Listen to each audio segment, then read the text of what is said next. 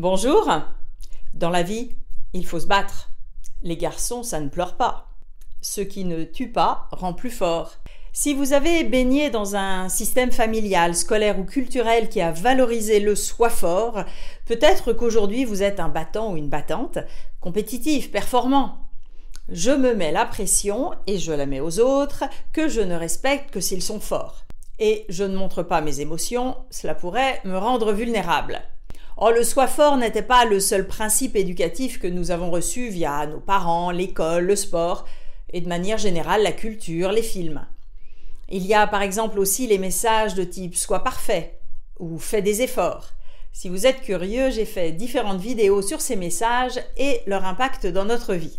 Donc aujourd'hui, je vous parle d'injonctions, de drivers et de tous ces messages inconscients qui nous polluent souvent la vie. Les concepts de permission, d'injonction ont été développés dans le grand courant de l'analyse transactionnelle. Il s'agit de messages inconscients, verbaux ou non verbaux, délivrés par les figures parentales et l'environnement à l'enfant qui va en sélectionner et interpréter certains. Habituellement, on liste 13 injonctions et en voici quelques-unes pour comprendre comment cela peut structurer notre vision de nous-mêmes et du monde.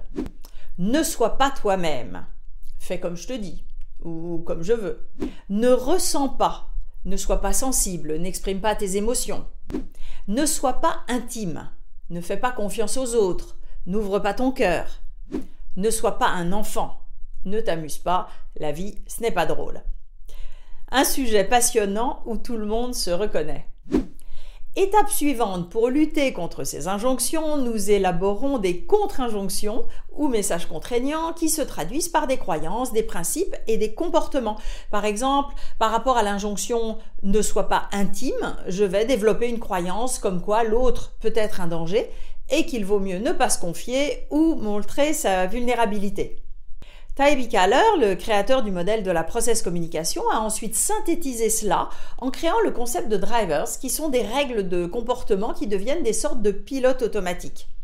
Il y en a cinq, sois parfait, fais des efforts, dépêche-toi, fais plaisir et sois fort. J'en viens donc au driver sois fort et comment cela se traduit dans notre vie. Donc vous vous souvenez, dès l'enfance, nous baignons dans des tas d'injonctions, et en l'occurrence, le soi fort est, vraiment visible dans certaines familles ou certains environnements. Il suffit de regarder une game de hockey junior, à la fois euh, sur ce qui se passe dans l'aréna et sur les bancs des parents. Donc dès l'enfance, nous baignons dans tout cela et surtout nous interprétons les situations autour de nous. Car ce qui est important, ce n'est pas tant la réalité. D'ailleurs, avec les filtres du temps et de notre mémoire, on ne saura jamais ce qui s'est vraiment passé. Mais c'est la manière dont je les ai intégrés et le dosage de ces différents principes aujourd'hui dans ma vie. Donc, nous sélectionnons et interprétons ce qui se passe autour de nous, puis nous développons des croyances et des stratégies d'adaptation.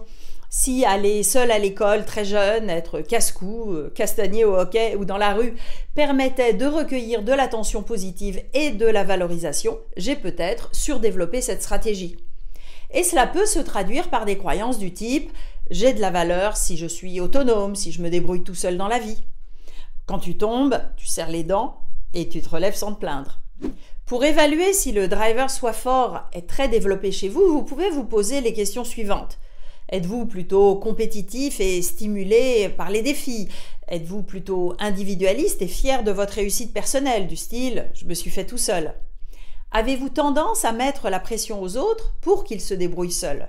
Face à des gens dépendants, avez-vous tendance à les mépriser ou à les laisser dans leurs difficultés pour qu'ils apprennent? Tant que tout va bien, c'est inconscient et quasi invisible.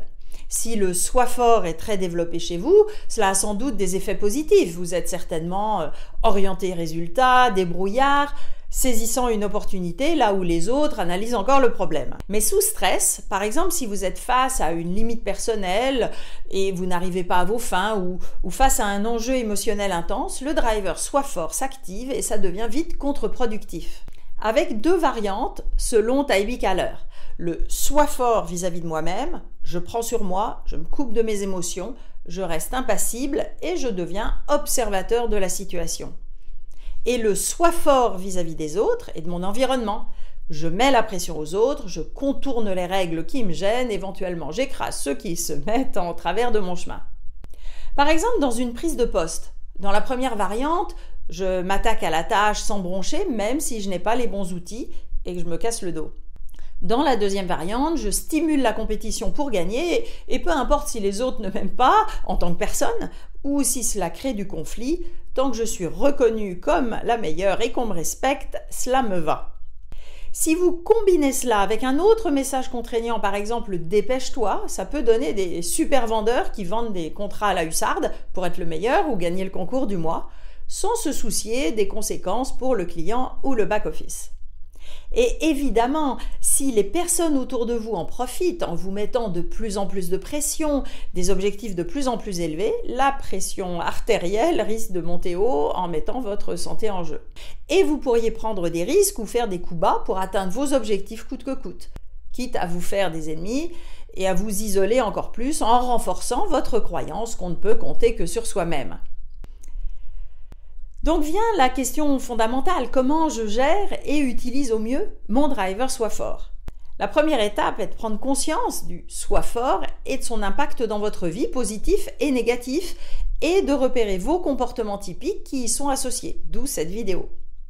La deuxième étape, c'est de travailler au rééquilibrage de ce message contraignant en intégrant et en valorisant des permissions libératrices.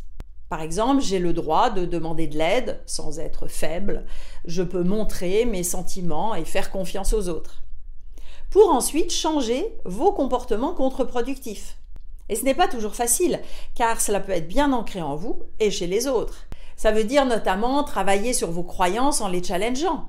Qui a dit qu'il faut se débrouiller seul Pourquoi je ne demanderai pas de l'aide cette fois-ci? Vous reconnecter avec vos émotions et notamment vos peurs réapprendre la sensibilité, écouter votre corps, être plus attentif à vous-même et aux autres, et accepter votre vulnérabilité, éventuellement la montrer plus avec votre cercle intime. Vous vous êtes reconnu dans le driver euh, Sois fort Si vous avez pris conscience que c'est nécessaire pour vous de travailler sur le sujet, pour éviter la surchauffe et la solitude, pour reconnecter avec vos émotions et respecter vos propres besoins, pour de meilleures relations interpersonnelles, le coaching peut vous aider. Contactez-nous. Si ces sujets de psychologie appliquée et de coaching vous intéressent, abonnez-vous maintenant à ma chaîne en activant les notifications pour être prévenu des prochaines vidéos et vous pouvez vous inscrire également à ma lettre d'inspiration mensuelle avec le lien ci-dessous. À bientôt!